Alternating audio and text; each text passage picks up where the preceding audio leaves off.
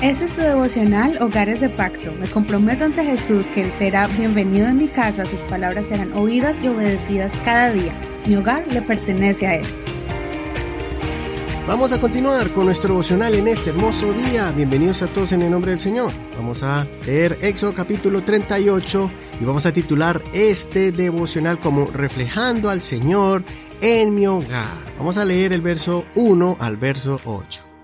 Vamos a leer cuando se construyó el altar de bronce. Dice así, hizo también el altar del holocausto de madera de acacia era cuadrado de 2 metros 25 centímetros de largo, de 2 metros 25 centímetros de ancho y de 1 metro 35 centímetros de alto.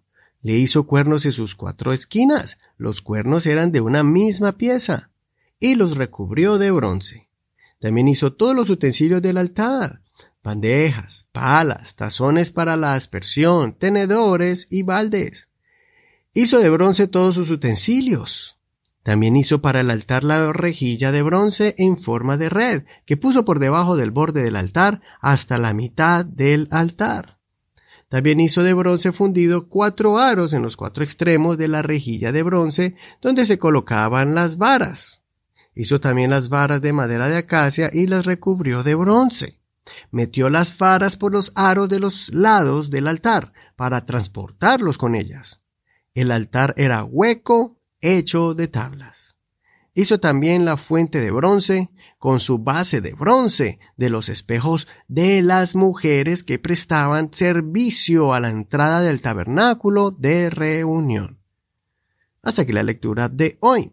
Este capítulo es muy bonito porque registra los últimos elementos elaborados de metal precioso para el servicio del tabernáculo. Primero leemos la elaboración del altar y la fuente de bronce, y al final del capítulo el atrio del altar, sus bases y también un registro del total del oro, plata y bronce usados para esta labor. Por eso recuerda leer todo el capítulo completo para que no te pierdas ningún detalle de esta hermosa construcción. Quiero que meditemos en la elaboración del altar del sacrificio. Era hecho de madera y cubierto de oro, y era hueco. Ahora, ¿por qué no fue hecho de bronce totalmente? Posiblemente porque era una representación de la condición del ser humano. Por ejemplo, aquí el bronce representa la justicia de Dios. Recuerde que para recibir el favor de Dios se debía traer una ofrenda animal y ofrecerla en lugar del penitente o del pecador. Ahí el pecador recibía el perdón de sus pecados y era justificado por Dios. Dios lo cubría con una bendición de redención, de perdón. Pero hoy en día nosotros recibimos justificación de Dios por medio del Cordero que fue sacrificado hace más de dos mil años. Solo por medio de Él hallamos liberación. Por medio de Él somos justificados por medio de la sangre de Jesucristo. Así, el enemigo y acusador de nuestras almas no puede ahora acusarnos. Nosotros somos pedazos de madera que si el fuego nos toca, nos consume. Pero si estamos cubiertos de bronce, que es la justicia que proviene de Dios, entonces podemos resistir al fuego. Así que busquemos primeramente el reino de Dios y su justicia, y las demás cosas serán añadidas. Eso nos lo enseñó el Señor Jesucristo y está en Mateo capítulo 6, verso 36. Busquemos primeramente el reino de Dios y su justicia. Otra lección que podemos aprender en este capítulo es que la fuente de bronce era hecha de los espejos de las mujeres que servían en la entrada del templo. Eran mujeres que dedicaban sus vidas para ayudar en varios oficios cerca de la presencia de Dios. Cuando se pidió ofrendas para la construcción, ellas dieron lo más valioso que tenían, sus espejos de bronce.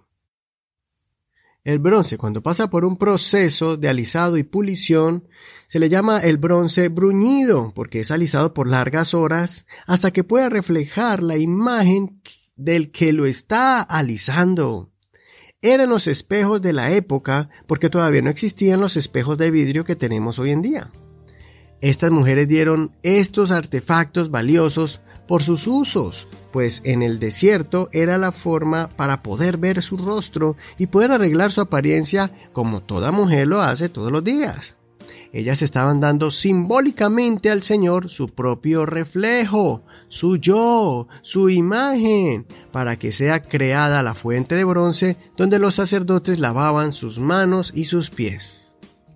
Sigamos el ejemplo de estas mujeres nobles y rindamos al Señor el yo, nuestra imagen, y pidamos al Señor que más bien Él refleje su rostro en nosotros, y así nosotros podamos llevar su gloria a los que están en oscuridad. Cuando te mires al espejo, pregúntate, ¿reflejo a Jesucristo con mis acciones? ¿Con mi forma de vivir? ¿Es mi hogar un reflejo de Jesucristo? Soy tu amigo Eduardo Rodríguez. Que el Señor te cubra a ti y tu familia de justicia como el bronce que cubrió el altar de madera y que tu rostro ilumine la gloria de Dios. El Señor te bendiga en este hermoso día. Gracias por tu apoyo y tus oraciones.